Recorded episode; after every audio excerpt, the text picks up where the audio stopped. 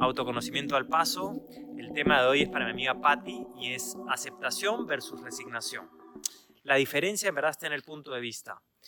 Cuando hablamos de aceptación, es un proceso de liberar tensión, es un proceso que te libera, en el cual tú reconoces que en ese momento o en esas circunstancias no tienes el conocimiento o las herramientas para hacer que el otro vea tu punto de vista y por lo tanto crear un efecto.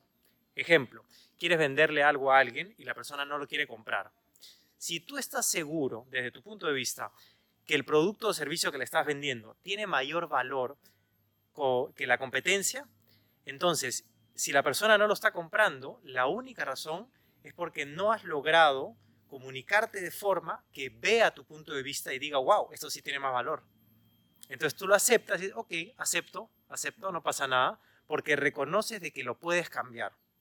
Por otro lado, cuando hablamos de resignación, es un proceso de acumular tensión que nos pone más tensos, en el cual nos convencemos de que no podemos crear un efecto en el otro lado.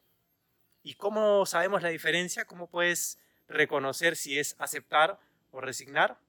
La diferencia es una queja.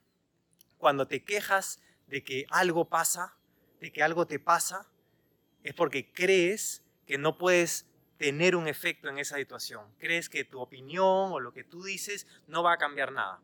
Por ejemplo, tú quieres que tu hija se vaya a bañar y tu hija quiere seguir corriendo y no quiere y quiere jugar. Y tú intentas, intentas y no puedes. Y dices, ya, ya fue, me resigno. No, voy a, no va a pasar nada. ¿Y qué pasa un rato después? Le cuentas a alguien, mi hija es una traviesa, eh, tiene un carácter horrible, se pone así, es la edad, este, lo que sea, pero ya no es tu culpa, sino que echas la culpa al otro lado. ¿Por qué? Porque en ese momento tú estás convencido de que no puedes crear un efecto, no puedes hacer que vea tu punto de vista. ¿Sí? Cuéntame qué te parece, es una herramienta súper útil aprender a reconocer esta diferencia. Y nada, que tengas un lindo día.